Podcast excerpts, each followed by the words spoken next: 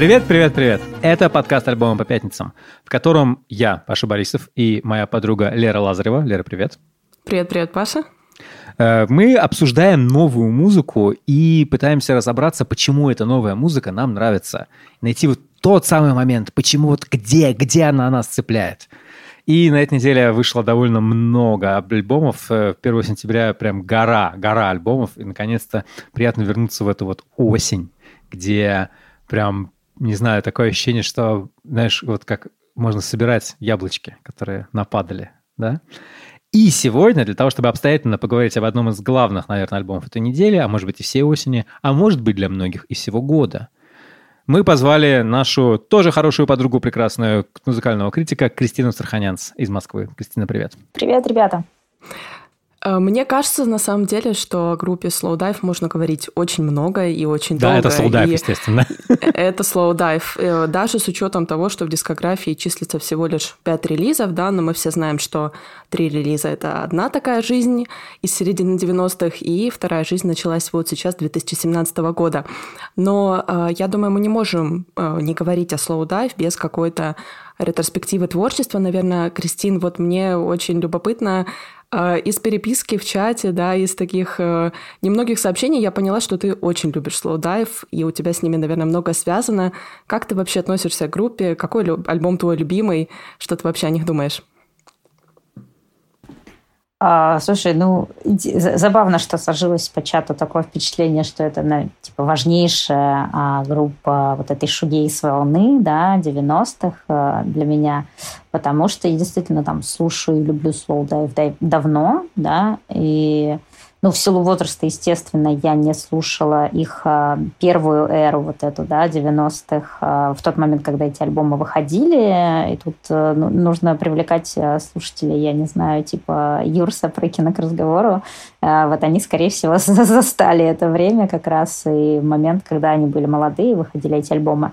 А, то есть позднее с ними, естественно, ознакомилась. А, но для меня, а, кстати, была важнейшей, наверное, такой шугейс группой Jesus and Mary Chain, oh, yeah. шотландская. Вот. Я, я не помню, где я об этом слышала или читала, или, может быть, у меня уже наслаиваются, короче, разговоры с друзьями о музыке. Но у меня откуда-то всплывает в голове информация, что у кого-то из вас тоже это одна из любимейших групп.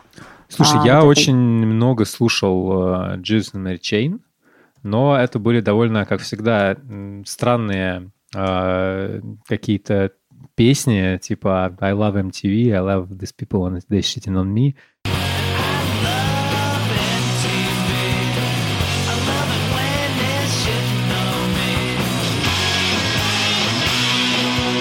какого-то вот такого рода песни, то есть не, не то чтобы канонические uh, Jesus and Mary альбомы. Но да, они были в моем каком-то, в моем детстве. Альбом Honey's Dead мне очень нравился, конечно. И вообще э, я прям, мне, мне нравился их звук, наверное, да. Но мне но все равно, все равно мне больше всего нравились, не знаю, какие-то их э, саркастичные песни, наверное, что-то такое. Вот такое вот, да. Я, я, я напомню тебе, была а, классная песня в саундтреке фильма «Ворон» с Брэндоном Ли, прости господи, 90 тоже лохматого года. Причем она звучала, по-моему, чуть ли не в титрах уже, а не в самом фильме. Она называлась «Snake Driver».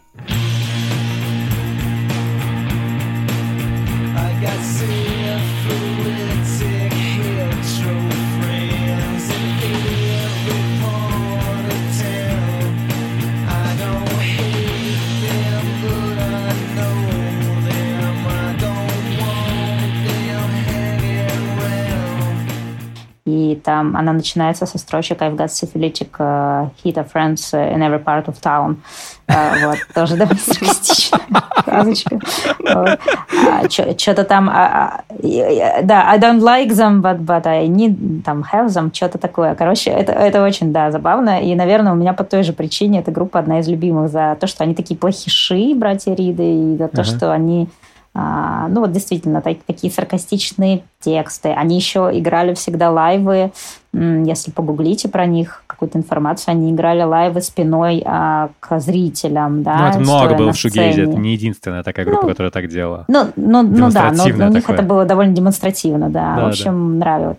Вот, а Slow Dive на их фоне, они были совсем такими а, хорошими ребятами как раз. Вот если Джинс и были плохишами, то Слайдайв были классные. Конечно, да, а, ну, Сулаки, наверное, их а, самый известный, самый такой альбом из той эры, из первой 90-х, самый... Он был, наверное, и самый коммерчески успешный. Вот тут, наверное, может, Лера меня поправит, как исследователь Эм, поправлять не буду, только могу согласиться. И вообще очень интересно, Кристин, что ты вспомнила о Jesus and Mary Chain, потому что если заглянуть вот в эту историю Slow Dive, да, с чего все начиналось, в 1989 году, аж так давно, была основана Slow Dive, и когда она выпустила первые пишки, спустя год ее подписал Алан Маги, да, великий человек, на Creation Records. И вот в тот момент, когда в начале 90-х Алан Маги занимался всем, а, да, вот теми группами, еще не открыл Оазис, по-моему, на тот момент,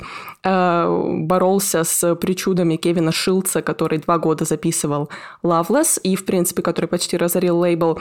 Ну вот тогда-то в 91-м сначала вышел Just for a Day, да, первый альбом Slow Dive, э, очень, в принципе, тепло принятый альбом, да, но не сказать, что принято прям с распростертыми объятиями, да, в то же время как бы зародился такой нейминг о том, что Slow Dive как будто являются частью сцены, которая прославляет саму себя. Так вот они говорили, да, тогда у этого еще не было названия.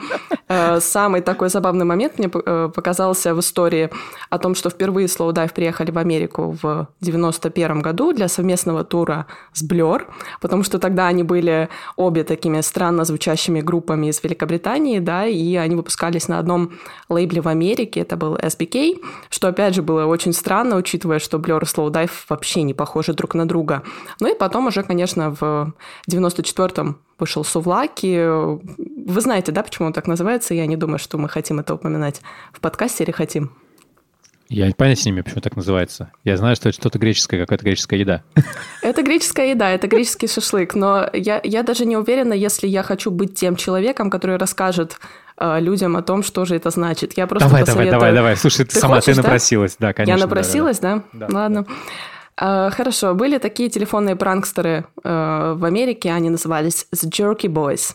Ну, в общем-то, просто ребятишки звонят по телефону и доебываются. Вот. А ребятишки звонят по телефону, достают других людей и несут всякий бред. И вот в одном из эпизодов, в общем-то, парень позвонил какому-то менеджеру, отелю. Э, кажется, он узнал о том, что то ли его жена, то ли он сам был греком, и он, как бы так это сказать, этично, ну, сказал, моя жена сделает тебе минет, как сувлаки. Так что у этого названия, да, вот меня, меня просто поражает сам факт того, как настолько пошлое, настолько вот э, дикое название могло прижиться к такой красивой музыке. Вот это у меня вызывает гигантский диссонанс. Э, мне кажется, что во многом, конечно, Сувлаки, да, был э, настолько другим по звуку, да, в сравнении с Just for a Day, потому что все-таки к нему приложил руку Брайан Ина, его хотели завербовать как продюсера, он отказался, но все-таки провел с группой несколько сессий. Ну и на тот момент, конечно же, что еще может стоять за таким прекрасным альбомом, кроме как не расставание. Э, Рэйчел Госвелл, Нил Холстед, они встречались какое-то время, и вот примерно во время записи в Сувлаке их отношения закончились, и каждый из них это очень тяжело переживал. Ну, а потом уже, как вы знаете, вышел Пигмалион, и вот, э, ну, на тот момент, мне кажется, Slow Dive уже, по сути, готовились к собственным похоронам, потому что как только его записали, через неделю группа рассталась, э, когда, в общем-то, Алан Маги, он когда Исулаки увидел, он сказал, что это полное дерьмо, да, песню Элисон, например, он забраковал Пигмалион. Сейчас, подожди, подожди, подожди, подожди, подожди, стоп, стоп, стоп, стоп, стоп. Ну-ка. Вот, вот Эту песню забраковал, да? Эту песню.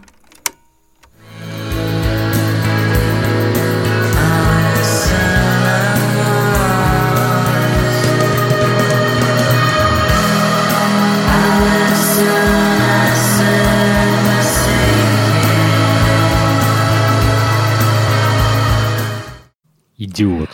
Э, Я не знаю, что было в голове на тот момент у Алана Маги, да, но опять же я могу предположить, что на тот момент, когда он был настолько ошарашен э, тем, что выполнял Кевин Шилдс, да, в какие долги он просто вел группу, что, в принципе, э, Алан Маги, да, вот почему мы говорили о Jesus and Mary Chain, он стал менеджером группы, потому что ему просто надо было как-то выбираться из долгов, которые его ввел Кевин Шилдс своими запросами с 16 студиями Loveless, да, и с записью песен по полтора года.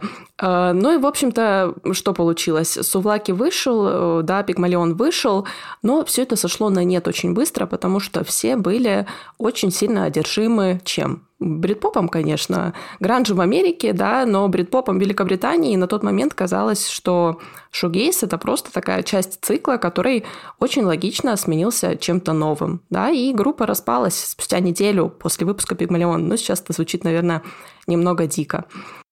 Да, нормально, нормально, бывают такие случаи. Я как-то раз помню, мне прислали на обзор э, эпишку группы, которая распалась до того, как они его выпустили.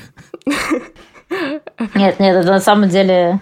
Это было максимально это, на самом деле распространенная тема, да, когда группы, особенно если а, группа основана девушкой и парнем, ну, встречающимися людьми между собой, да, то есть есть отношения внутри, а, и неважно, там, долго длятся эти отношения, долго ли держится группа, но рано или поздно... Ну, есть даже, короче, распространенный тейк в музыкальной индустрии, типа, не делайте группу со своими а, любовниками, потому что рано или поздно это расколется, и тогда группа развалится.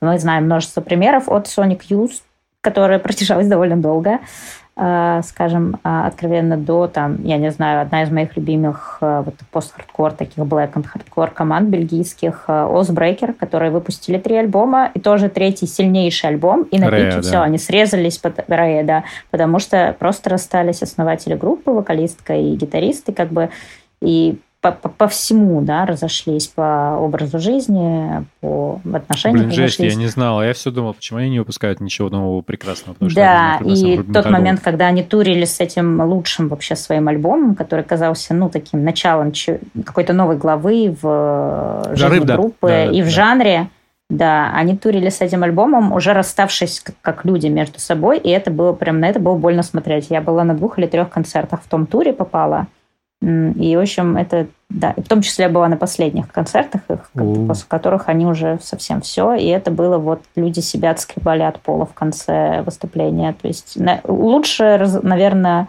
сценарий, когда там, я не знаю, Slow Dive выпустили Пигмалион и, ну, как бы завершили эту историю, лучше, чем вот так.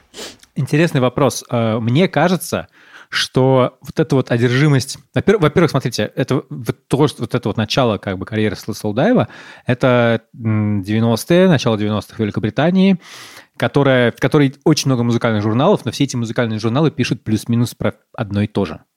Это такая, типа, проблема, наверное, музыкального рынка британского. И она очень была такая избирательная пресса. К примеру, вот гранж, да, в Великобритании не то чтобы сильно заходил. То есть, ну, Нирвана, конечно, была, такие Pearl Jam какие-то такие вот были, да, а вот, грубо говоря, Матхани, ну, там, они выступали, конечно, на рейдинге где-то там третьими, четвертыми, да, но там хедла... перед хедлайнерами, но не то, чтобы это была большая какая-то штука, и не то, чтобы ей музыкальная пресса уделяла много внимания. То же самое, мне кажется, произошло и с э, Шугейзом, и вообще, в принципе, со всей этой сценой, потому что она, наверное, мне, как мне вот мое сугубо какое-то субъективное впечатление, что за счет того, что это все очень медленная музыка, которая недостаточно быстрая танцевальная для того, чтобы быть как Stone Roses, как Мэтт Честер, да, недостаточно песенная какая-то такая, ну, народная, как Blur и Oasis, и недостаточно, не знаю, агрессивная какая-то. Вот знаешь, как бы вот буквально мне хочется поместить их в каталог реально саппопа куда-нибудь, да, и а, турить по Америке и становиться какими-то легендами. А, знаешь, какое-то ощущение, что эта группа и вообще вся эта сцена ну, не в той стране и не в то время родилась.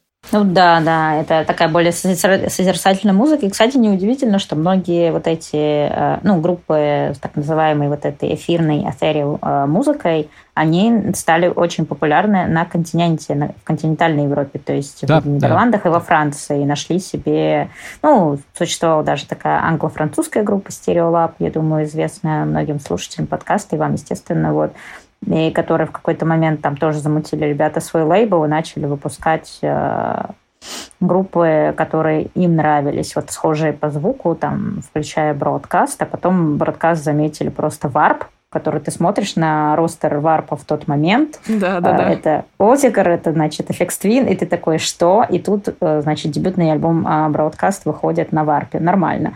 Вот, и поэтому, да, это просто стечение, я думаю, обстоятельств, времен и вкусов э, текущих. Мне кажется, на самом деле, что Slow Dive, да, или уже лучше сказать Рэйчел Госвилл и Нил Холстед, да, такой костяк, мне кажется, группы, они очень хорошо с этим справились, потому что, насколько я понимаю, они дружат с детства. Рэйчел была такой единственной готессой на деревне, как она сама о себе говорит. И, в принципе, даже сейчас по ее образу, да, вот этих э, интересно крашеных волос, черно-рыжих, э, в общем-то, можно понять, что вот она всегда была такая очень необычная. Э, мне нравится история о том, как она в свое время увлекалась э, музыкой, да, чем она увлекалась? Конечно же, любимой группой детства Рэйчел Госвелл были The Smiths, она обожала The Queen is Dead, и она расписывала все свои учебники, тетрадки строчками из этого альбома, и так они познакомились, собственно, с Нилом в школе, он тоже слушал этот альбом, поэтому, в принципе, да, у них вот э, и взаимоотношения держатся на какой-то такой дружбе, и я так понимаю, несмотря на то, что они пережили вот это личное, да, расставание, э, позже, как мы знаем, они создали новую группу, которая называлась Махаба 3. Да, это был такой больше фолк-рок проект, я бы сказала. Они выпустили пять альбомов с 95 по 2006 год. Ну и потом, конечно, затихли. И, как мы знаем, реюнион Slow Dive случился, ну, наверное, можно сказать, с концертов, которые отыгрались в 2014 году, да, на паре европейских фестивалей. И уже позже, в 2017 вышел четвертый альбом, одноименный альбом Slow Dive. Давайте послушаем что-нибудь с него. Я помню, когда он выходил, и я не помню, чтобы он меня, вот прям, знаешь, как-то зацепил. Я уже говорил об этом, и меня уже прокляли в нашем чате альбомов по пятницам, что типа, как так? Как ты мог? Ну, сорян. Кристина, а ты как, ты его любишь? А, присоединяюсь к проклятиям, шучу. А, на самом деле, да, это же, это же было, их камбэк был каким-то таким большим событием, вот сколько я помню, это прям подавалось как действительно, ну, потому что это был хиатус такой, всем хиатусом хиатус. Ну, то есть прям никто не ожидал, и при том вспоминаю, что это было довольно, кстати, интеллигентно обставлено, то есть как-то выходили синглы, но никто, ну, были интервью там в какой-то профильной прессе, но не было никакого ажиотажа вот такого типичного для поп-рок артистов, ну, так, таких прям мейнстримных, потому что все равно Шугейс всю дорогу, несмотря на то, что в десятой мода на него, как бы ревайвал пошел какой-то, да, и мода на такой звук вернулась, тем не менее, все равно такого уж большого ажиотажа, безумия не было, все равно это осталось довольно нишевой музыкой, и так как аудитория, которая выросла на ней, тоже повзрослела, то вот было такое ощущение какого-то очень благородного, такого интеллигентного возвращения и такой же реакции на него. Но в этой нише, опять же, это было прям событие-событие. Мне понравился безумный альбом. Какая песня твоя любимая с него? А, я не знаю, я люблю закрывающую, но она такая, она аутро, она фейдит. Мне кажется, что Star Rolling это самая такая, ну вот прям она была синглом, и она больше всего показывает какой-то альбом. Давай Давайте послушаем.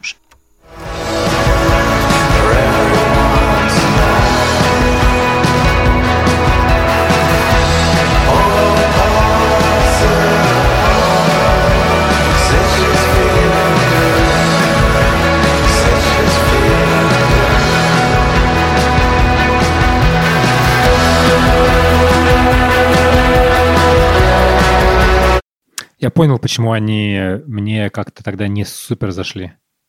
Потому что я, конечно, хотел... Ну, как бы мне очень нравился Сувлаки, один из моих самых любимых альбомов вообще ever. И мне нужно было, мне нужна была драма, мне нужен был мрак. Я любил его за мрак. А здесь как бы это довольно позитивная музыка. Он довольно позитивный, он, знаешь, обнадеживающий. Вот такое вот у меня ощущение было от... Э, да, он очень светлый. Камбэка. Да. А я был в таком темном месте, ой, просто в 2017 году ты представить не можешь. Uh, the darkest time Times of Him and Me, как пела э, другая наша любимая певица.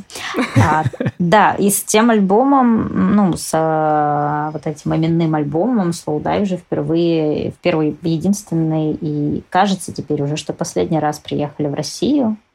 вот, и выступали в а, парке Красная Пресня. Это был какой-то такой концерт в парке. Парк Красная Пресня, если кто-нибудь когда-нибудь бывал из вас в нем, это такой соединенный мостками, островками какой-то зеленый уголочек а, Москва-реки. И, в общем, там вот ощущение этого какого-то пикник настроения такого летнего.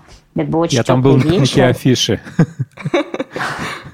На первых Нет, он, проходит в Коломенском. А, он был в Красной Пресне первый? Да, да, да, да. Там, не когда, знала. знаешь, когда, когда Buck 65 выступал, ну, 2005 mm. год, типа того. Я не, помню, не знала, была очень мелкой, наверное. Вот, и, в общем, а, вот этот свет летний, и эта погода, и настроение, и вот эта музыка как раз, да, и в купе с... У них было освещение такое, знаешь, как будто вот на тебя прям золото льется, такой теплый, очень яркий сценический свет сделанный. А, с подсвечивается каким-то таким, как закатным, красным и, ну, очень теплыми цветами. И вот да, это вот прям ты купаешься в этом позитивном каком-то очень теплом ощущении. И это так как они тоже все выросли, постарели немножко, такая мудрость и какое-то такое отношение к жизни уже типа и это пройдет, все будет хорошо. Вот оно передавалось через музыку а, во многом. А, так что да, ты абсолютно прав. Наверное, для человека, который в этот момент находился где-то на темной стороне, это бы, наверное, ну, не очень совпало по настроению, по атмосфере. Вот. Но мне, например, это прям очень как, как бальзам на душу все сработало. Я немного разделяю в этом смысле эмоции Паши, да, вот как мы уже обсуждали в в другом выпуске подкаста о том, что этот альбом со мной как будто не так сильно отрезонировал. И мне кажется, здесь э, первая вещь, то, конечно, да, что планка Сувлаки, она была задана настолько высоко, что очень тяжело было вот достичь, да, именно того момента. То есть, когда ты уже понимаешь, какой может быть эта музыка, тебе как будто бы хочется большего, да. Плюс здесь есть всегда такой э, как будто троянский конь, ты никогда не понимаешь до конца, тебе нравится эта музыка, потому что она действительно настолько хорошая, или же она нравится тебе, потому что тебе нравится вот это ощущение реюниона, да, какой-то вот ностальгии, ностальгии, ностальгии, да, что вот да. оно вернулось, ты вот как будто не можешь разобраться в том, где вот эта первопричина, да, вот этой любви к этим песням. Ну и мне очень понравилось, э, я тоже как-то в одном интервью наткнулась э, на такую мысль э, Рэйчел Госвелл о том, что она говорит, мы тоже не понимали сами, когда мы играли концерты, нравятся ли людям реально песни настолько сильно, или же они просто рады рады, что мы вышли на сцену. Я думаю, что одно и то же. И, и, и то, и то, и то, и другое имеет значение. Это вообще очень большая проблема с реюнионами, потому что ты их воспринимаешь. Вот, знаешь, я хорошо помню, там, не знаю, все-таки Slow Dive были на волне вот этого вот, знаешь, какого-то э, круговорота бесконечных реюнионов. Начали этот круговорот, наверное, Pixies, мне кажется, да? Которые, типа, знаешь, группы, которые не должны были никогда больше играть вместе. Вот, ну, типа, я, я, я хорошо помню, что я ходил как-то на концерт Pixies году в 13-м, и я такой, типа, слушаю его, и понимаю, чуваки, то, что вы делаете, это, ну, не надо было это делать. Это не надо. Лучше было остаться на том моменте, да, где вы остановились тогда. Вы не должны были, да, вы не должны были играть, да. И э, к многим другим реюнионам у меня было такое же отношение. К Слаудаеву, видимо, как-то подсознательно тоже. И мне кажется, как раз новый альбом, он как бы дает тебе понимание, это так или не так. С одной стороны, с вами согласна, потому что действительно есть вот это узнавание и ностальгия момент, но с другой стороны, у меня это, например, подмененная ностальгия, потому что, как я и говорила, я не была там молодой в момент, когда была первая эра, да, в 90-е, и как бы мне не почему было успеть соскучиться. Слушай, да? подожди, а когда ты первый раз услышала Slow Dive? Вот прям вот, типа, когда ты врубила Совлаки, вот я очень люблю этот момент, потому что есть не очень много таких альбомов, которые ты, ну, как бы, вот нажимаешь кнопку play, да, особенно если это было в, в старых плеерах как-то, да, и тебе сразу все понятно с первой секунды. Вот знаешь, типа, как ты врубаешь Nevermind, mm-hmm. да, и тебе, ну, понятно все. Там, как бы, ты, уже знаешь, что произойдет. То же самое происходит, допустим, с uh, Disintegration, да, Cure. Тоже, как бы, альбомы, которые начинаются очень, очень, очень, очень важно, когда их первые ноты, они прям, ну, создают такую гигантскую картину, что ну, тебе все понятно. Здесь тоже Эллисон одна из ну, лучших песен в истории рок-музыки. Да, а, все, все вот, так. Вот, я, я, когда кстати, это было как, в, твоей, в твоей жизни? Когда да, это человек, для которого The Cure одна из важнейших вообще групп ever вообще в жизни, в музыкальной а, жизни и так далее. А, вот у меня для темных времен как раз были The Cure, поэтому как бы, Slow Dive на их фоне-то не, не такие грустненькие. А, согласитесь. Вот. И, Факты. ну, наверное, да, наверное, это были тоже конец нулевых, когда я, мне было там 16, 17, 18 далее лет, и я слушала много вообще, в принципе, такого рода музыки. И, опять же, от тех же The Cure я пошла в шугейс и слушать массово эту музыку, и в, в какой-то момент там возникли слоудайв. Так что я думаю, что это конец нулевых, но точно вот сколько мне было лет. Кстати, я не помню вот точных обстоятельств, потому что про некоторые альбомы, которые для тебя ключевые, ты помнишь, когда и как ты их впервые услышал, что происходило, там, какая была погода, там осень или зима, или лето это было. А тут вот не помню вообще. То есть Музыка просто нет, ну. слишком захватывала, что все остальные воспоминания вытеснены. Окей, давайте поговорим про новый альбом. А, Лера, наверное, ты больше всего про него знаешь. Ой, ну, знаешь, э, на самом деле, мне кажется, что нужно знать об Everything is Alive, да, пятом альбоме Slow Dive. Есть такие две, наверное, самые ключевые вещи, которые дают хорошее представление об этом альбоме. Первое — это, конечно, то, что он был написан на фоне э, переживаний Э, Рэйчел Госвелл и ударника Саймона Скотта после потери родителей. Да, у Рэйчел умерла мать. Насколько я понимаю, она была тесно э, знакома со всеми остальными участниками группы, все ее очень любили. У Саймона умер отец, и это произошло еще несколько э, лет назад во время пандемии, но уже с самого ее начала музыканты как-то условились, что этот альбом не будет мрачным или не будет тоскливым, да, что они буквально говорили о том, что в мире и так очень много негативных вещей, поэтому музыку хотелось бы сделать, ну, как будто бы более светлой. Ну, а вторая вещь — это, наверное, то, как был создан этот альбом в плане звука, потому что изначально материал, который лег в основу этого релиза, это были электронные наработки э, Нила, да, который планировал гитариста, который планировал сделать из них сольный проект, но позже уже э, после распада Slow Dive, да, он не был как-то заинтересован в создании такой гитарной музыки, увлекся вот этой электроникой. И когда в там, 18-19 году он что-то наработал, случилась пандемия, он показал это участникам группы, и все решили, что, в принципе, это неплохой такой фундамент, чтобы из этого сделать какие-то песни именно slow dive. Э, мне вообще нравится сам факт того, что Нил Холстед, да, вот насколько э, гитары в slow dive играют такую важную роль, он сам увлекался очень сильно техно, да, Фиксом Твином и Джоном Кейджем. Поэтому, по сути, вот те 40 демок, которые были созданы им во время вот пандемии, еще до нее. Они легли в основу этого альбома, и как, собственно, песни записывались. Была вот эта электронная линия, вокруг нее строились другие инструменты, а потом эту электронную линию как бы вырезали. И вот все то, что осталось, это легло в основу уже нового альбома. Это очень крутая методика, мне очень нравится эта идея. Надо, надо украсть ее. Ну и на самом деле я порекомендовала бы тем, кто знает Ника Холстеда только по Slow Dive, соответственно, интересовался его там продюсерской работой или сайт-проектами, а, почекать еще в эту сторону, потому что там есть интересные, порой довольно неожиданные а, взаимодействия какие-то, и именно заходы на территории, про которые ты совсем не, не думаешь. Там от арфистки Мэри Латимор, по-моему, у них был совместный альбом вот в пандемийные годы, до участия Фита на альбоме «Альцест». «Альцест» — это такой э, французский пост-блэк тоже на, на грани там, с дрим-поп шугейс проекта, в общем, французского прежде black metal исполнителя. Э, очень, да. Вот Паша знает, про кого я говорю. Да, я хорошо а... понимаю. У меня сразу такой типа... М-м-м. Я не помню этот трек, Неш. но я такой... Блин, интересно. интересно, как О, это да. все было.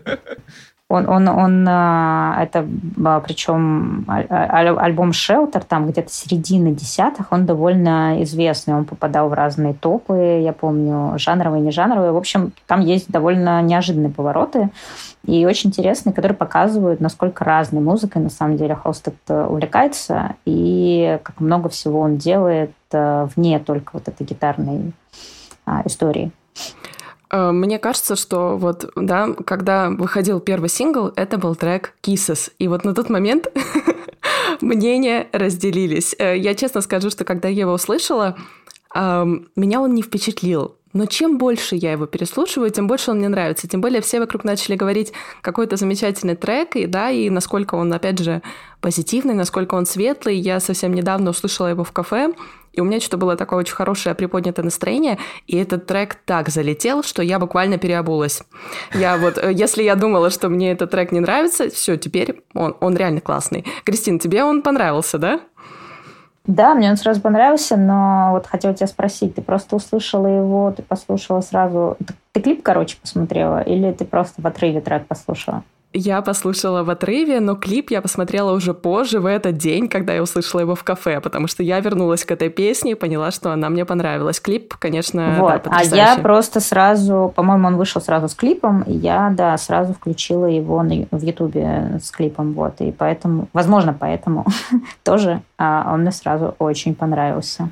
Ну, YouTube мы вам не покажем, сами посмотрите, но поставим кусочек из песни.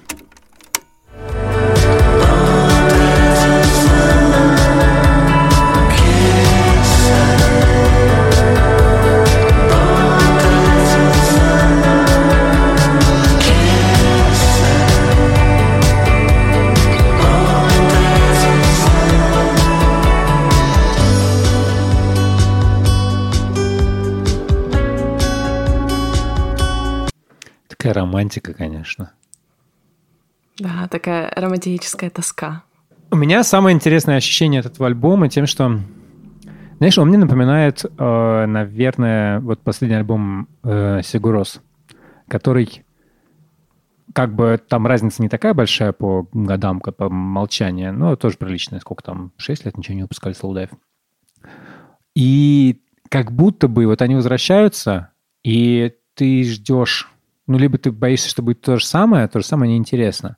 При этом, если будет совсем другое, то тоже будет, когда ты рассказываешь про там, электронные какие-то вещи, ты ждешь, ну, немножечко там другого, да, что будет музыка другая. При этом ты видишь очень знакомый звук, очень знакомые какие-то подходы, но все чуть-чуть, чуть-чуть, чуть-чуть по-другому, да. У Сигурос у меня тоже было такое же ощущение от э, последнего альбома, который мне очень понравился. И вот, вот, вот тоже, что, что типа, что то, да не то, и при этом как бы как будто повзрослевшая группа берет свои формулы, которые, ну, как бы они довольно хорошо изучили. И самое главное, что не только они изучили, да, эти формулы изучены всеми. Да, группа да, там, да, там, да. там Bedrooms, да, которую мы любим очень, да, она абсолютно, вот я сейчас слушаю такой, типа, ну да, вот, вот чуваки делают такие же схемы. И у меня все время вот этот вот вопрос, да, музыку Dive не то чтобы сложно придумать. Это обычно там четыре аккорда, да, обычно очень простой бас, э, довольно несложные гитары, я могу сказать честно.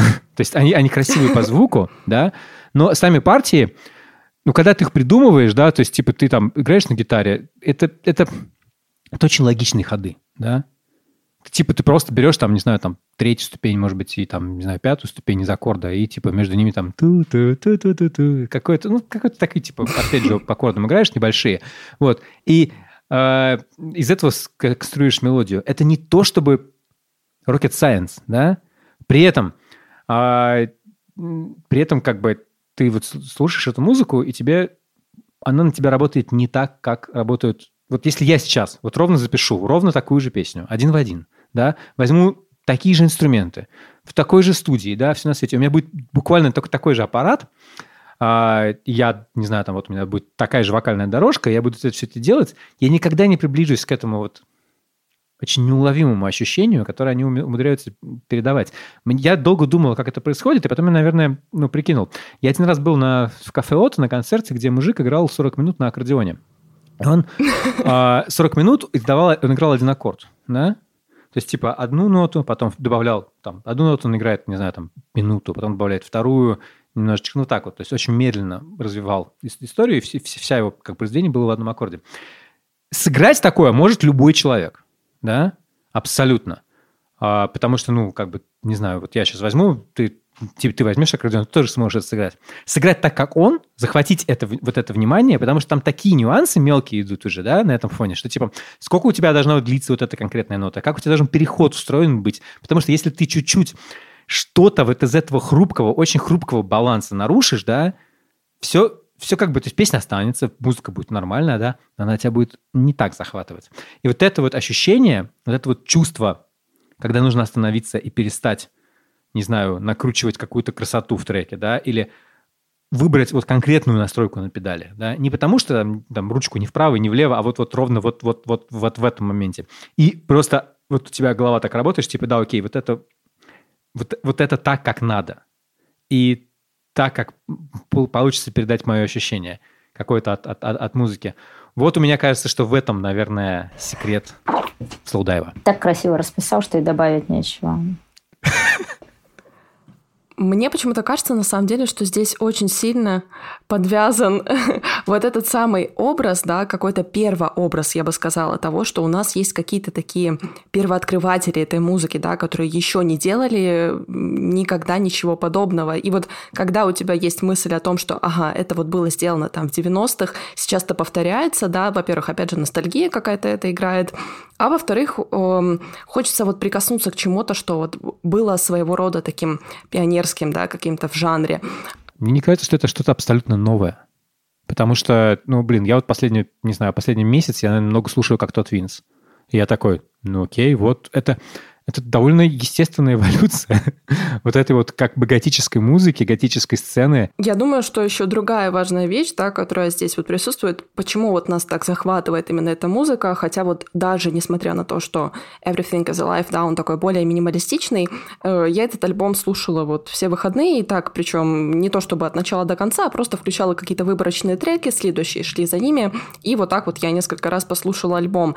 Эм, мне в этот момент вот вспомнилось как-то эта мысль о том, что Slowdive сами говорили, мы когда сделали вот эти наработки, да, у нас было очень много инструментов, очень много примочек, все это было вместе, они сказали, что если кто-то поможет нам сделать хороший, э, прости господи, микшинг, э, да, замиксовать все то, что мы вот наработали вместе, э, тогда мы, наверное, справимся, действительно из этого получится какая-то хорошая музыка. Вот мне почему-то кажется, что вот это правильное наслаивание всех инструментов, оно в шугезе очень-очень важно. До сих сих пор помню какие-то строчки того, да, э, что Кевин Шилдс в свое время тоже говорил о том, что мы записываем гитары, они буквально чистые. Мы потом просто эти дорожки настолько сильно и много накладываем друг на друга, что из этого получается вот это как раз стена звука. У слоудайва эта стена звука, она более как будто упорядоченная, я бы сказала, она более такая гладкая, более ровненькая, но все равно это вот этот пласт, который тебя буквально захватывает. Вот, может быть, именно они умеют просто делать это так хорошо.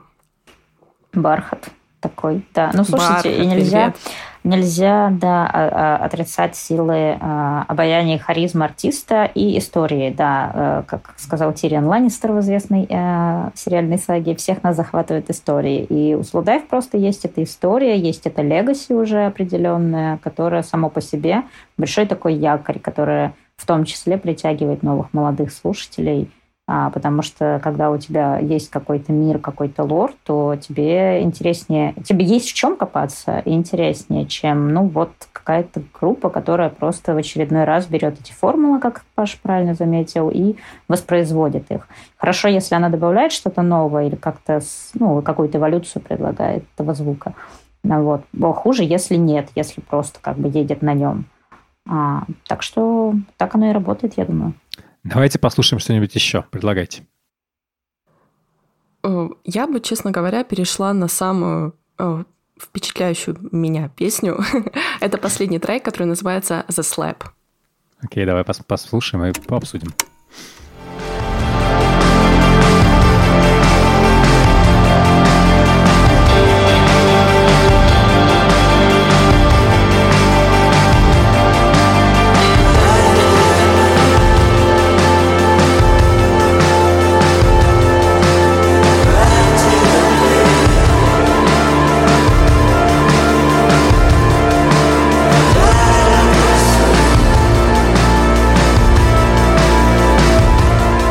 Гитары на заднем плане очень напоминают э, песню «Hundred Years» The Cure.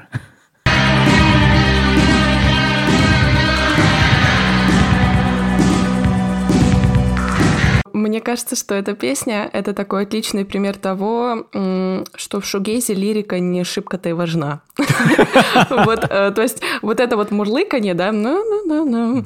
Э, ты как будто бы это слышишь, и тебе, в принципе, не нужна какая-то конкретика, то есть это все настолько абстрактно, это так хорошо вписывается вот в этот звук, э, мне эта песня понравилась тем, что, ну, она самая шугейзовая, да, вот можно заметить, что, наверное, весь альбом, он такой довольно минималистичный по звуку, да, даже несмотря на то, что там есть вот эти слои синтезаторные, гитарные, они все равно как будто бы довольно тихие, то есть ничто не перебивает друг друга. Эта песня, она очень динамичная, она очень мощная, при этом я не сильно помню, но здесь нет даже как такового припева, да, то есть не, не, нет, Slow Dive все-таки это, конечно, музыка больше про какие-то ломаные структуры, про долгие бриджи, да, про вот что-то такое. У меня есть интересное наблюдение, которое мне интересно. Я думаю, что никому больше, но тем не менее. Чем больше я слушал а, этот альбом, и тем больше я, в принципе, думал о шугейзе как о жанре. Меня он всегда смущал именно своим названием, потому что, блин, это довольно тупо. Тебе не нравится, что ли? Нет. Нет, тупо? Ну, а слушай, а это, это, это, это примерно как сувлаки. Просто смирись с этим. Окей. Сувлаки это просто, просто вообще blow mind, да. Ладно, да, это такие вещи, которые лучше не знать. Вот, когда ты там... Особенно, это, знаешь, вот есть моменты, когда я, я люблю Blink-182, и иногда я такой вытесняю из себя, что они на самом деле имели в виду. вот, потому что мне уже не 15, там, не 14, у меня немножко другой юмор, хотя на самом деле не сильно отличается. Но неважно. А, так вот, э, проблема с жанром в том, что я, я слушаю его, я пытаюсь его типа как-то вот, не знаю, классифицировать, и, честно говоря, ни здесь, ни вот когда я недавно переслушал My Bloody Valentine, ни много там каких-то других э, групп. Я не вижу... Это как с гранжем, понимаешь, да? Что такое гранж? Это херня какая-то. Нет гранжа. Не существует, нет ничего общего между группой Nirvana и группой Pearl Jam. Ну вот буквально. Просто, ну, они, они настолько радикально разные. Они просто из, из разных нахер миров. Да, типа группа, которая, не знаю, прется от Криденс и от э, м- Брюса Спрингстина, только чуть-чуть потяжелее. И группа, которая прется от Beatles и Black Flag, и типа... Они вообще разные. Почему их вообще связали? Да, да, да. да. Только потому что они из одного города и записывались на э, одной и той же консоли с одним и тем же инженером. Я не знаю, там, это, по-моему, не, не случай с Pearl Jam и Нирваны, но с многими группами сапопа. Ну да, наверное, а в остальном нет. И здесь у меня есть такое же ощущение, что мы как бы берем, во-первых, это географический принцип какой-то определенный, да, типа Британия, определенные Конечно, как сцена, бы... да. Да, определенная сцена, определенные продюсеры, которые типа такие, то же самое Алан Маги, да, которые типа очень хорошо это маркетируют, да, потому что у них уже был опыт с Мэтт, с Мэтт, с Мэтт Честером, допустим, когда типа, о, прикольно, мы берем, называем то, что не то, чтобы Хотя мне Манчестер был явлением вполне себе. А вот здесь у меня есть... Да, вот здесь у меня есть ощущение, что я бы все это поместил в большую, как бы, поле построка, да, в большое поле экспериментов на тему того, как писать музыку, в которой вот эта песенная структура уже ничего не значит, в которой, типа, мы берем эту песенную структуру чисто как инструменты, и мы берем, не знаю, там, смотрим на аккорды отдельные, смотрим, как они звучат, что они нам значат, и э, работаем звуком, не, а, не, а не гармонией и не словами, да, и это делали и Слинт, это делали и Магвай, это делали, в общем-то, и My, My, My Bloody Valentine э, в какой-то степени тоже, да, звукопись, да, потому что если ты сравнишь вот, вот этот трек с чем угодно, что написали Магвай примерно в то же время, ну, чуть-чуть позже, да, они чуть-чуть, чуть-чуть позднее начали, наверное, э, ну, ты получишь примерно те же щи. Я, я вспомнила, я читала одну, одну рецензию на новый альбом Slow Dive, и там буквально было написано, если э, Магвай услышали бы трек, э, ну, в общем, не помню, Skin on the Game или какой-то из этих, они, там было написано, они бы обосрались. Я думаю, что они обосрались. Ну вот, литерали, там буквально было так написано. А у меня вот такая мысль, да, к этому всему. У меня есть ощущение, что шугейс — это больше про какой-то постзвук, да, вот ты провел очень хорошую аналогию с построком. А, постзвук в том смысле, что берется вот этот а, звук гитары, и вот это продолжение того, как он звучит спустя, там, не знаю, 5-10 секунд, его как будто бы возводят а. до какого-то абсолюта, и из-за этого его как будто раздувают, знаешь, вот, то есть это не просто уходит в какой-то фейт, да, или в построке, это больше может уйти в какой-то, не знаю, ambient или дрон. В шугезе это взято за следующую единицу, из которой можно дальше лепить еще какой-то звук. Прикольно, интересная мысль, да. Это, это как бы я знаю, что ты не играешь на гитаре, но если ты играешь на гитаре, то это makes total sense. Кристина, да, что своего, ты думаешь? Да. Своего рода, если совсем огрублять, импрессионизм а, в музыке, да, когда у тебя а, все какими-то такими мазками, штрихами, и кажется, что, ну вот, приблизился и мазня какая-то, отступаешь, и в картинку складывается. Да, и очень да. многое по красиво, ощущению, да. По ощущению, по наитию, и вот да, тебя подключает просто к этой музыке, если ты в, настро... в настроение это попадаешь, что ты прям считываешь. Если нет, нет. Но, наверное, классная черта этой музыки в том, что она как раз э, очень многим попадает вот в это настроение. Э, я думаю, что эта музыка, она действительно, ну, как все говорят, да, и это чистая правда, это все про атмосферу. И вот на самом деле я недавно переслушивала Just for a Day, да, дебютный альбом Slow Dive, и моя любимая песня с этого альбома это Primal, самый последний трек, он такой э, довольно сильно отличается от остальных. И так вот, я слушала эту песню, я очень сильно прониклась звуком, я зашла в лирику читать, и э, у меня есть такая, такой ритуал, я обычно, когда слушаю какой-то альбом, я о нем читаю что-то. И вот у меня на тот момент было открыто новое интервью с Рэйчел Госвелл, и я узнала такой факт, да, то есть вот я слушаю эту песню, она меня наполняет, я чувствую вот эту атмосферу. И тут я читаю строчку о том, что у сына Рэйчел Госвелл э, у него нет э, слуховых нервов, он полностью глухой. То есть у него даже нет способности слышать. И я на тот момент, вот, меня почему-то это, эта вещь, она так сильно меня расстроила. Я вот буквально, у меня как будто навернулись слезы. Я подумала о том, как несправедливо, что вот мы все можем слышать эту музыку, а ее сын, да, вот самый близкий человек, ему это недоступно. Ну, в общем, я подумала в один момент, как хорошо, что у нас есть возможность это все оценить.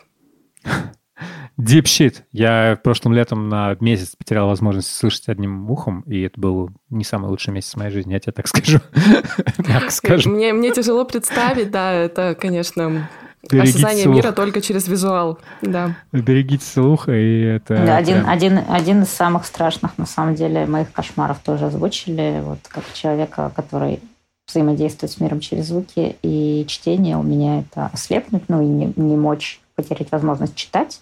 И да, вот потерять слух. Это какие-то да, такие я, рекурсивные я, кошмары. Я, я именно, именно всегда этого боялся, потому что у меня ничего хорошее зрение. Я такой, типа, ну, зрение хрен с ним.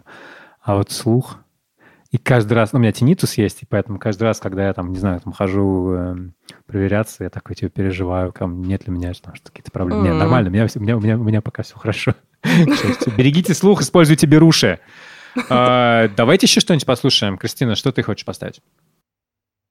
Из нового альбома. Слушайте, а давайте я попрошу поставить песню, которая мне, кстати, наверное, меньше всего нравится, но Вау. которая очень нетипичная здесь и вообще не, нетипичная для Slow Dive в каком-то смысле, Андалусия Place, которая такой как это называется, господи, spoken word практически, короче, какой-то. Это э. очень длинная история, Халстед там ее рассказывает, разматывает, разматывает, и ты такой, блин, вот, но в какой-то момент щелк, и она срабатывает. Я не знаю, как это работает. Давай послушаем кусочек, а вы послушайте целиком, потому что надо целиком слушать.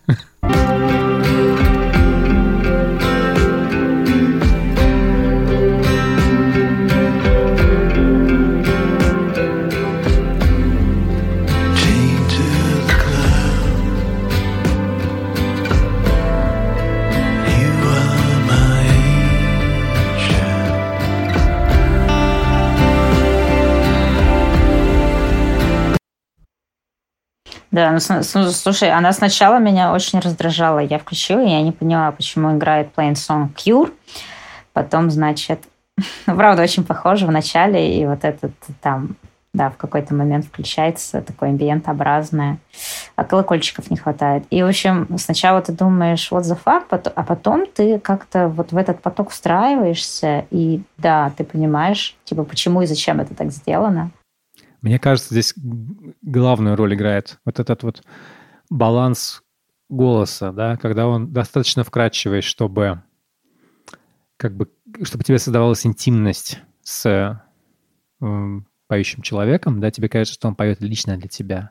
Он прям шепчет тебе в уши. При этом, если это сделать чуть-чуть громче, да, ты будешь слушаться в слова. Да? А слова здесь они имеют смысл, да, но это как будто, знаешь, такие обрывки воспоминания любви. Вот я бы так это назвал, наверное. Глубоко. Deep shit. Deep, deep. А, на самом деле, э, к слову о балансе, вот э, это заметил один из наших слушателей подкаста, и я теперь не могу выбросить это из головы. Мне действительно кажется, что на этом альбоме как будто бы меньше вокала Рэйчел Госвелл, чем Нила. И Это вот факт. мне вот этого как будто не хватает, вот этого женского вокала, вот вот не хватает, вот буквально даже в тех моментах, когда э, они поют вместе, да, в унисон, мне все равно кажется, что ее вокала как будто бы хочется, чтобы он повыше как-то стоял, как-то более выразительным, что ли. А мне нравится, что это по-другому звучит. И как раз это создает... Вот, у него очень красивый голос, который... У него очень красивая обертона пер- пер- переданная в голосе. То есть он, он- очень богатый такой, такой. Прям как бы... Ты слышишь человека, который умеет работать со своим речевым. Он не великий вокалист, мягко скажем. Рэйчел тоже. Вот, именно технически, да. Но это люди, которые умеют пользоваться своим голосом так, как им кажется правильным, да. Это на самом деле отличает вот, типа профессионального вокалиста, да, типа от а, от людей, которые просто поют, но при этом очень хорошо, очень хорошо понимают, что они делают своим голосом. Потому что есть куча историй, когда ты слушаешь певицу или певца, который просто ну, потрясающий голос, да, ну, такую херню поют. И вообще как будто, ну, как будто это неуместно получается, да. А, в поп-музыке такое часто бывает, когда ты слышишь хороший голос, очень-очень классный, но как бы он не так используется, да. При этом, как бы, не знаю, ты слышишь голос Ким Гордон, которая, ну, по нормальным стандартам не умеет петь, да, при этом, блин, настолько четко понимает каждый свой собственный звук, куда он нужен, зачем и как. У, это прям... Слушайте, ну что я могу сказать? Давайте подведем итоги. Мне, мне лично, как вот я как бы человек, который здесь меньше всего, наверное, фанатеет от Slow Dive, я послушал альбом раза 4 или 5, и я вот это вот... Мне, я, я, я почувствовал его вот эту вот цельность, его ощущение как одеяла приятного очень может быть, тяжелого, может быть, какого-то такого. И э, я как-то, как-то я, он проник в меня. Вот. И я уже от, от, из, из, из себя его никуда не вытащу. И мне нравится, что он менее как бы позитивный, менее обнадеживающий, чем раньше, чем, чем, чем под прошлый альбом Slow Dive. А, потому что я, как и в 2017 году, в 2023 нахожусь тоже не в лучшем месте. Поэтому вот мне как-то такая dark stuff меня больше заходит. Это не то чтобы dark альбом, но он помогает мне почувствовать, что я не один в своих переживаниях. Вот как-то так. Мне кажется, это тот альбом, который раскрывается с каждым новым прослушиванием. Чем больше ты в него погружаешься, тем больше ты э, высматриваешь вот эти самые гитарные слои, синтезаторные слои, тем больше ты улавливаешь какие-то окончания строчек песен, да, которые тебе врезаются в память, и ты уже понимаешь, что, ага, здесь действительно есть какие-то строчки, да, о надежде, да, о том, что все вокруг нас живо, да, и это так и будет в будущем. Мне этот альбом понравился с той точки зрения, что, как говорят сами, да, Slow Dive, они не, не думают о том, привносят ли они что-то новое в шугейз, да, или что делают ли они какие-то инновации. Они просто говорят, что у нас есть вот этот современный музыкальный ресурс, мы его ценим, мы его как-то перерабатываем, и вот он с нами остается дальше жить. Кто-то его перерабатывает в новых обработках. Я знаю, что э, Нил Холстед, он дикий фанат группы Wednesday. Мы можем понять, почему. Поэтому эм, да, это такая новая веха в творчестве, и, наверное, вот есть почему-то ощущение, что если у Slow Dive будет и в будущем какой-то новый альбом, то он сохранит в себе вот этот какое-то ощущение надежды, ощущение того, что все будет хорошо, как бы это ни банально не звучало. А, ну, тут только могу присоединиться. В общем, Slow Dive группа спела нам про то, что у них есть все, чтобы жить вечно, и надеюсь, что у них еще хватит на всех этого ощущения. Опять же, цитируя другую группу. А, мне понравился альбом. Я, наверное, не, он не станет для меня каким-то важнейшим и не попадет, может быть, даже в мой топ за год, что-то такое, но некоторые песни с него, там, включая Kisses, у меня, например, попадут точно в плейлист мой, да, годовой, к нему я буду возвращаться, и когда они будут попадать мне где-нибудь там в плейлистах или на шафле или что-то, буду с удовольствием их слушать. И если возникнет возможность, если вдруг так сложится карты звезды, не знаю, сойдутся. А попасть на концерт Slow Dive, конечно, я бы хотела еще раз в жизни, потому что это вот необыкновенное ощущение. И уж тем более сейчас, такие темные времена, мне кажется, очень важно тянуться к свету, а у них как раз света хоть отбавляй. Можно маленькую электростанцию подключать, мне кажется. Или даже большую. И... Кристина, подожди, а у тебя была какая-то история, связанная со Слудаевым и Юрием О, боже мой, я думала, что мы не, дойдем. А, ну да, не, один, не, один из давай, подписчиков давай. вроде как э, ангажировал меня на этот подкаст даже, чтобы услышать эту историю. Она связана с тем московским концертом на, в Красной Пресне, парке, который я рассказывала. Я пошла туда, а, в общем, встретилась там с приятелем, своим знакомым. Матвей, привет, если вдруг это слушаешь. И а, что-то такое Короче, они в том туре, и на самом деле в этом туре тоже, и они с момента камбэка играют в виде анкора, но это не совсем такой анкор, как бы они не уходят особо со сцены, они играют э, кавер на Pink Floyd на Golden Hair, ну, на Сид Барреттовский такой Pink Floyd. Вот. И а, я не помню почему, но кажется, что то ли мой приятель был не в курсе этого финта, то ли что-то, и как бы уже они зафейдаутили так сцену, свет на сцене, и он, наверное, решил, что типа все, и как-то типа как, как будто засобирался к выходу. И я сказала, мне, подожди, сейчас будет encore, сейчас еще Golden Hair, короче, будет. И кажется, что, учитывая, что звук как бы уже тоже пошел fade out и все выключить, я сказала это очень громко. Ну, вот. И в этот момент поворачивается мужчина, который рядом со мной стоит, это Юрий Сапрыкин. Э, и он как-то так на меня смотрит из серии, знаете, вот когда, ну, типа, ты самый умный, посмотрела сет-лист заранее и, типа, ломаешь мне кайф. А, а он бы, типа, он, он, я не знаю, знал ли он или не знал, но, в общем, вот от его выражения лица он что-то сказал мне, я не помню, что-то из серии, что вот спасибо, или что-то такое за информацию. Ну, что-то такое. Ну, не, не злое, конечно, и ни в коем случае. Он на меня, короче, не, короче, не, не короче, прыгал, но вот выражение лица у него было какое-то такое разочарованное, что какой-то кайф ему я, видимо, обломала тем, что я предвосхитила а, радость узнавания к вопросу о ностальгии а, этой песни, и как раз для Юрия, я думаю, Slow Dive были и в первой своей итерации, да, ипостась, ну, в первой своей жизни важной группы как раз. Вот, и, короче, у меня такое вот ощущение now I feel guilty. И теперь я... Ну, мы, мы с Юрием знакомы давно, он э, знает... Э, в тот момент он, наверное, не ассоциировал, не знал, как я выгляжу. В общем, спустя много лет он знает, как я выгляжу. Не знаю, вообще помнит ли он. Скорее всего, он не помнит даже этот эпизод. А, вот. Но у меня внутреннее какое-то всегда такое, боже, я разочаровала Юрия Сапрыкина, о боже. А меня Сапрыкин, меня Сапрыкин оттолкнул, когда мы выходили из э, какого-то клуба, я не помню, как он назывался, на Павелецкой, э, с концерта Субонс. Это было О, боже. Я была на том концерте тоже, как оттолкнул прям. Это был, была такая адская давка после. Вообще концерт был это, супер Это правда. Ладно, соберем еще воспоминания о Юрии Сапрыкине на отдельный выпуск э, альбомов по пятницам. Их будет. И их позовем будет его, главное. Позов, Ладно, спасибо тебе большое, Кристина. Да, его позовем. Да, да, да. Кстати, это мой любимый голос из моего детства. Я помню, что я любил как бы программу с участием Юрия Близорукова mm-hmm. на нашем радио. А потом я поработал в какой-то момент в Ленте.ру, пересекся с uh, Юрием Сапрыкиным. И я слышу такой голос, где-то я его слышу, что-то знакомое. Потом, потом до меня дошло. Спасибо большое, Кристина, что присоединилась вам, что позвали в очередной раз.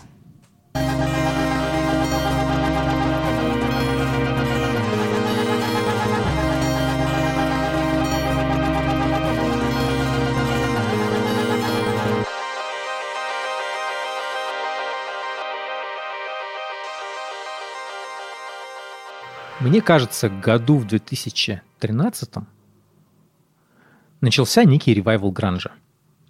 Лера, у тебя не было такого ощущения? Ну, знаешь, я на тот момент не так пристально следила за новой музыкой, но сейчас ретроспективно я как-то могу сказать, что я вообще люблю 2013 год по музыке, поэтому я не удивлюсь, если в тот момент произошло что-то настолько ключевое. Не прям ключевое, да, кстати, смешно, что мы только что в предыдущем эпизоде обосрали гранж, но... Альбом по пятницу. Да, самое смешное, что на самом деле, как бы, когда гранжа не существовало тогда, но сейчас он уже существует. С этим уже сложно поспорить. Да. Потому что есть некое коллективное восприятие, и оно э, уже, уже объединяет Нирвану и Pearl Jam.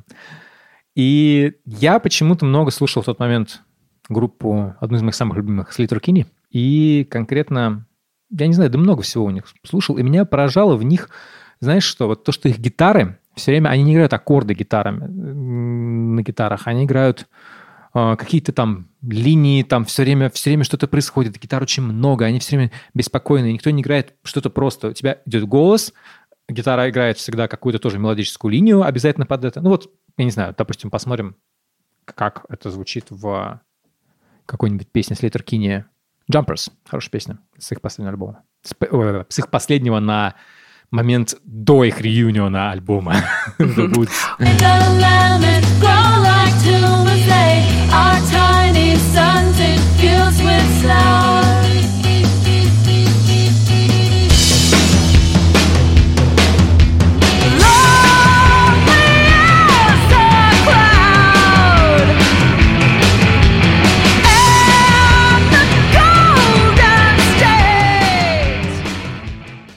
Ты понимаешь, да, какое вот эта манера сонграйтинга, да? Все да, время... Да, да, да. Вот у тебя здесь, прям в этих моментах, буквально три разных линии. Это вокальная, одна гитара, вторая гитара. Они все играют абсолютно разные, ну, в одной тональности, да, но, но это разные штуки, и они в разных немножко э, ритмические, разные мелодические рисунки. Много всего этого. И мне тогда очень хотелось найти что-то подобное. Знаешь, потому что, ну, как бы, ну, перло меня с Литер Кинни. Я, я их слушал да. там, в 2005 году еще, но вот где-то в 2013 у меня был такой, знаешь, новая волна интереса, и они еще тогда не, не воссоединились, но я типа дико-дико-дико перся от них. И я нашел группу Speedy Artist. Потому что они когда-то что-то там почему-то говор, там говорили. И я такой, вау. Она звучала примерно вот так.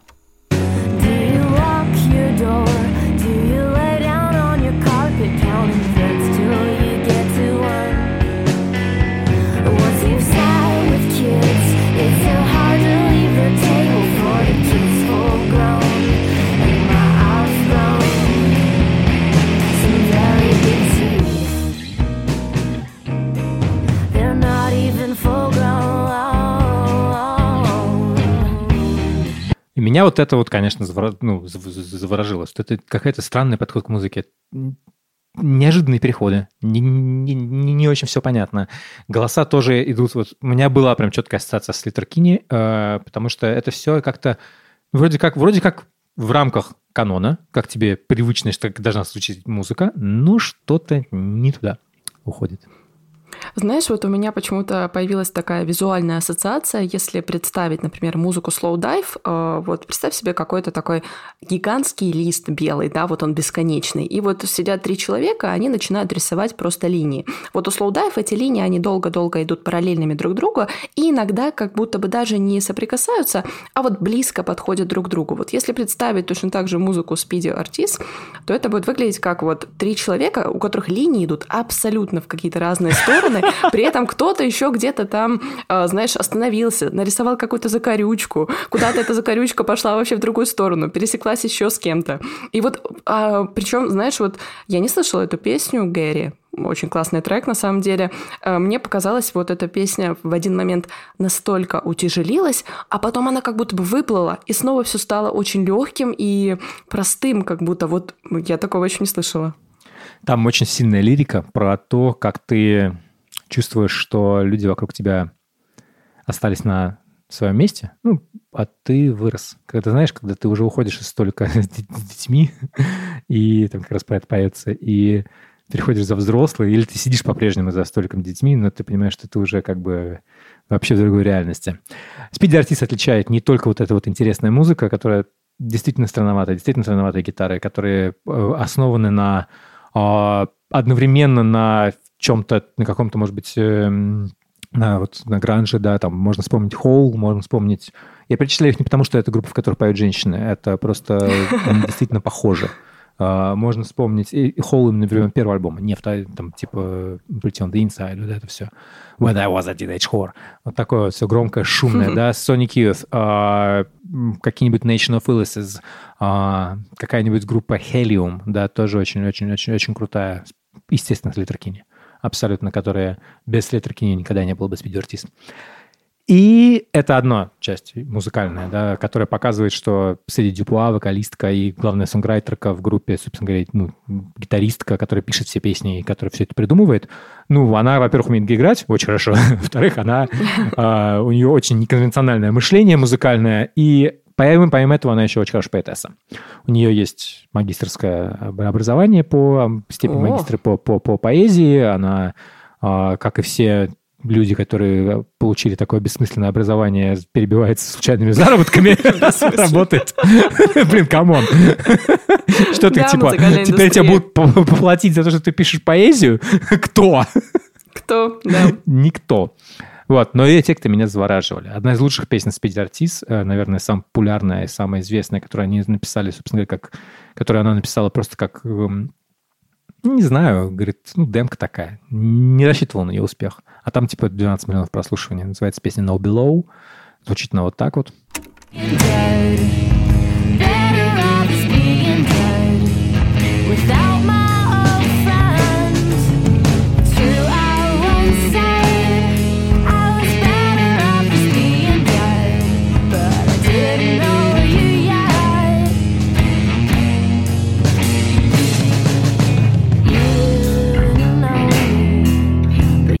здесь тоже все в этой песне абсолютно, все, что, все, все, что я люблю Спиди Артис. Э, да, особенно вот эти строчки о том, что, да, однажды я сказала, что хорошо было бы, если бы я была мертва, но это было до того момента, пока я не встретила тебя. Причем это не про любовь, это про там про дружбу именно. То есть, что ну, это про, еще про близкого близко, человека, кажется, да, просто про близкого по уровню, человека, да. Да, да. Потому что на самом деле это тоже интересный момент, что писать про любовь это, ну, одна тема, она там важная, ну, это очень яркая эмоция, она очень такая большая. Писать про важных людей в нашей жизни, которыми ты не связан романтическими э, какими-то узами, узами да. да, это еще сложнее, потому что это гораздо более глубокие ощущения. Потом ты знаешь, ты как-то не думаешь об этом. Ну, типа, ну вот, ну там, чувак в моей жизни какой-то, да, ну, чувак. чувак да, вот вроде как есть и есть, а потом задумываешься на минутку, что вы уже там общаетесь, не знаю, 8 лет, да, или вы какое-то время жили вместе, и оказывается, что этот человек, э, он к тебе залетел не на какое-то маленькое время, он с тобой очень-очень долго. Да. Ну, альбом Speedy Ortiz вышел 1 сентября, называется Rabbit Rabbit. Знаешь, почему он называется Rabbit Rabbit? Ну-ка, почему? Потому что так говорят первого числа каждого месяца. Ты говоришь Rabbit Rabbit Rabbit. Детская присказка. Так. Это на угу. удачу. Типа, ага, то есть э, все, 1 октября я поняла, да, хорошо. Да, ты должен сказать rabbit, rabbit, rabbit когда-нибудь, да. Да, да, это типа на удачу, ну, видимо, я не знаю, как, как это детская штука, вот. И поскольку они знают, что будет 1 числа в сентябре, то они решили такого назвать. Класс. А, он немножко более тяжелый, чем а, принято это было у Speed. Там гораздо больше, он гораздо более шумный, мне кажется. И Сэдди Дюпуа, я подписан на нее в Твиттере, она очень язвительная, есть смешные шутки, шутит. Периодически выкладывает свою, свою собачку, ее зовут Лавендер. Бульдог, это какой-то, какая-то такая резкий дог, по-моему, бульдог. Я не разбираюсь в породах. Вот. А еще она встречается и живет с вокалистом uh, Cloud Nothings. Так они встречаются, да? То есть ну, это прям точно? Да, да. А, ну, я просто знаю, что это вот такая, типа, да, обычная тема в американских домах, когда музыканты живут друг с другом, знаешь, вот как Pale Hound и Джей Сом, они живут а. вместе тоже. Но я не уверена, что они встречаются, но как бы не, ну, интересно, ну, да, классно. Ну, да, Слушай, а мне почему-то кажется, да, что у них были какие-то отношения, мне кажется, я и до этого натыкалась. Но это, в общем-то, да, к теме о том, что мы не интересуемся жизнью селебрити. Да, Вообще не интересно нам жизнь селебрити. Вообще не интересно, да. Просто наплевать нам. Но на самом деле это довольно интересно просто потому, что, ну, как бы два музыканта вместе живут, это прикольно. И насколько это отражается на звуке, да, друг друга? Возможно, я не уверен. Я бы начал с интересной истории а, как бы в, в музыке... Я, я очень люблю Speed Это группа, которая, вот, знаешь... Это которая, такой дисклеймер, да? Да, которой мне очень интересно исследовать каждый текст. Мне интересно... Я прочитал все интервью вообще, которые были возможны. И э, потому что Сэдди очень любит разговаривать про свою музыку. Она любит, она любит объяснять свой сонграйтинг. Почему каждая песня называется так, а не сяк. Да? У них у нее есть песня, которая называется Ким Кэтролл. Это актриса, которая играет Саманту в «Сексе в большом городе». Так. Она ее называет, а, она назвала ее так, потому что, ну, Саманта, она там, сама Ким, да, она не очень хотела сниматься в этом предложениях, и вообще, типа, э, ну, она потом рассказывала, что у нее были очень плохие отношения с э, Сарой Джессикой Паркер, и вообще с, с, с остальными она чувствовала себя там, не, ну, как бы, вообще не в своей тарелке, когда снималась. Ну и вот об этом песня. Класс. Мы ее потом послушаем, если послушаем. Сейчас хочу тебе э, сказать, просто вот то, как она описывает свои, то, как Сэдди описывает свои влияния, это довольно интересно. Есть песня «Who's Afraid of Beth?» «Who's Afraid of the Beth?» да? И она э, звучит вот так вот.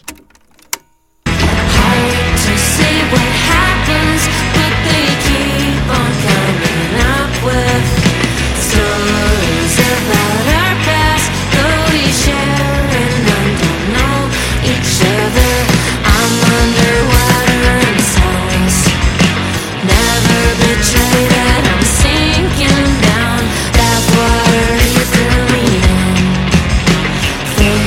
Ну, понятно, о чем рассказывает песня. Кто-то меня ждал. Э, я попросила кого-то подождать меня.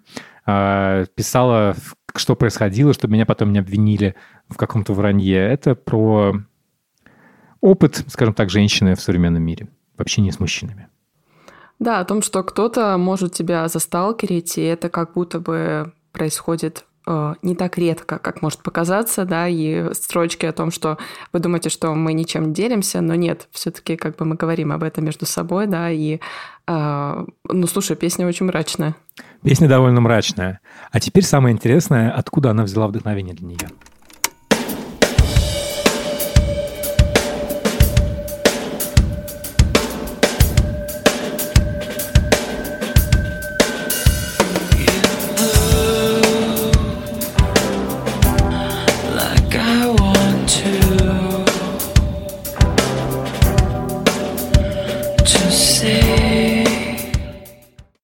Если вы вдруг не знали, я могу вам сейчас разрушить жизнь. Простите.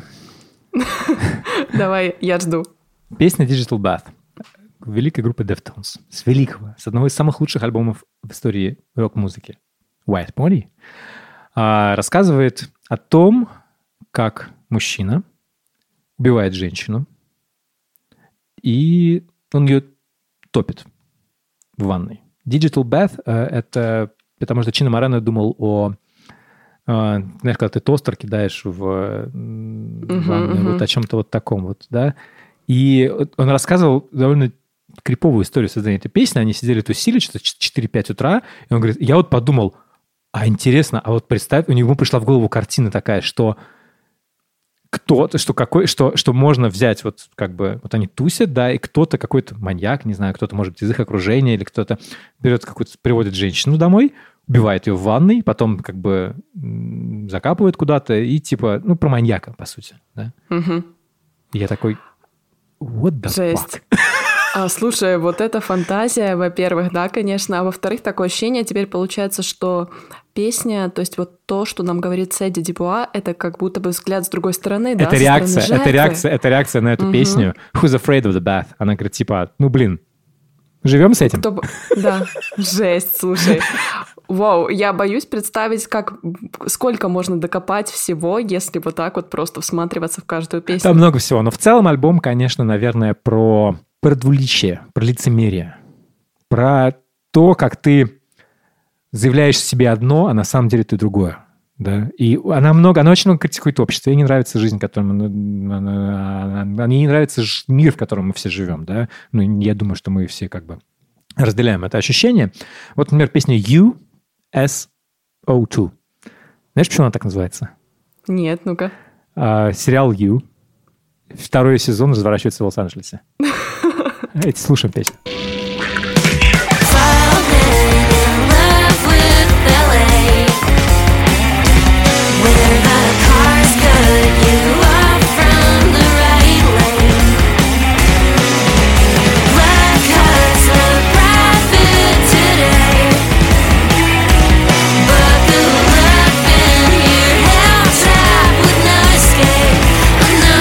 Она поет о людях, которые такие типа, ой, Л.А. классно, но как бы, э, точнее, не так, она поет даже не, не сколько о городе, город это просто метафора, а просто про, про вот это вот, про вот это противопоставление с тем, что ты как бы что-то любишь, при этом ты ведешь себя как, ну, не так, как будто ты действительно это любишь.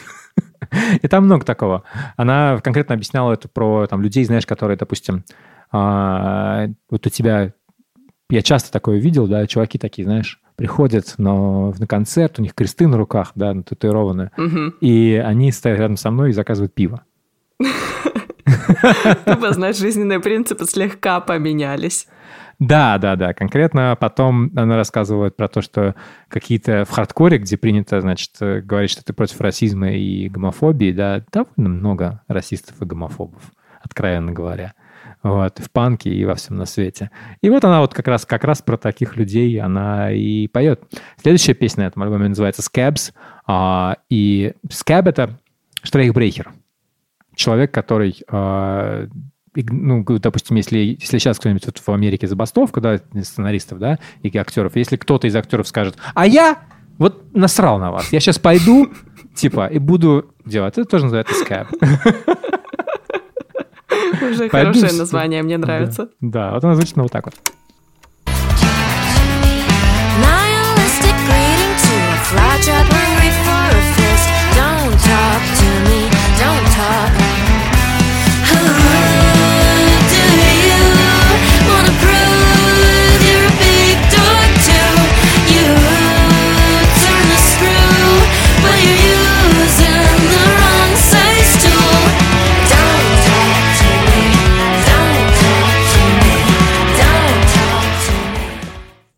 Здесь вот этот в этом припеве Don't talk to me. Ты, ты, ты ждешь, что, она, что он как бы раньше закончится чем, чем нужно. Don't talk to me, don't talk to me, don't, talk- don't talk to me. Пауза. Don't talk to me. Пауза. Как все вымерено. Типа, ты, ты, ты, ты, ты ждешь другого, она тебя обманывает. Мне в этом смысле, ты когда первый раз только написал, да, вот в канале про Speedy Artist, я на тот момент альбом еще не слушала, мне почему-то первая возникла ассоциация, она очень странная, возможно, но вот именно в плане сонграйтинга мне показалось, что это очень похоже на Каролайн Палачик, знаешь, которая очень сильно применяет часто вот эти вот э, неожиданные ходы в музыке. Ты ждешь от нее совсем не то, что вот привык слышать по каким-то шаблонам музыкальным. У нее в вокале это, да, это есть у нее такое, но я бы не сказал, что во всей остальной музыке. Мне, конечно, вот такие песни больше похожи на, знаешь, на что? Ну, вот на, на что-то такое вот. Blind date with the chancer, we had oysters and dry lancers, and the check when it arrived. We went Dutch, Dutch, Dutch, Dutch, a redder shade of neck on a whiter shade of trash, and this emery board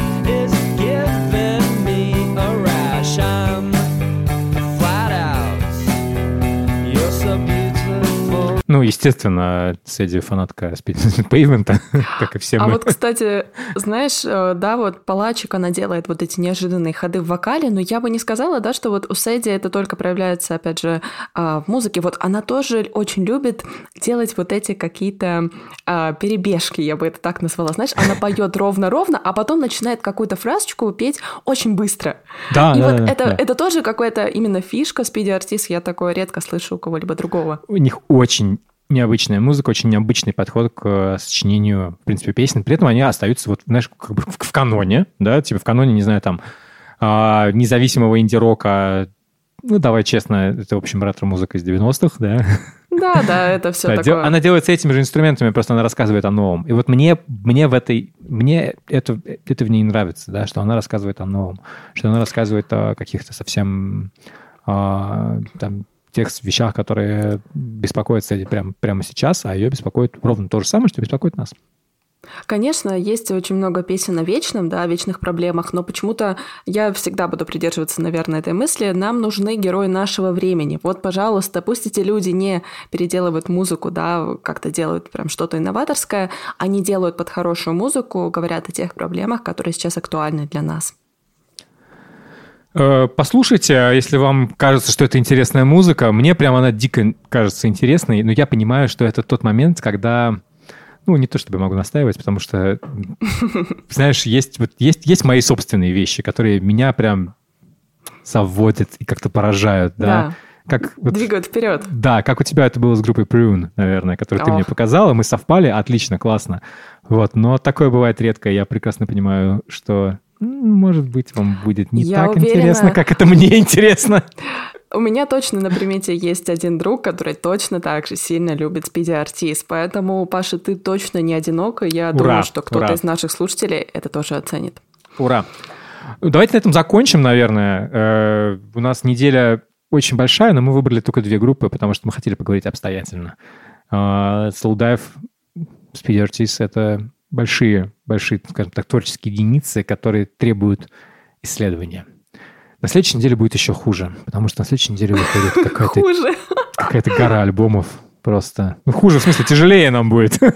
Нас, нас ждет Оливия Родриго, если не ошибаюсь. Нас Да. ждет еще несколько больших э, поп-релизов. Джеймс Блейк нас ждет. Нас ждет Роми, если я не ошибаюсь. Ну, в общем, Я иду, кстати, да. я иду на презентацию Роме. О, ну вот расскажешь буквально из первых уст. Спасибо, что слушаете нас, спасибо, что донатите, мы очень ценим это, мы ценим любую вашу поддержку. Спасибо и пока. Пока.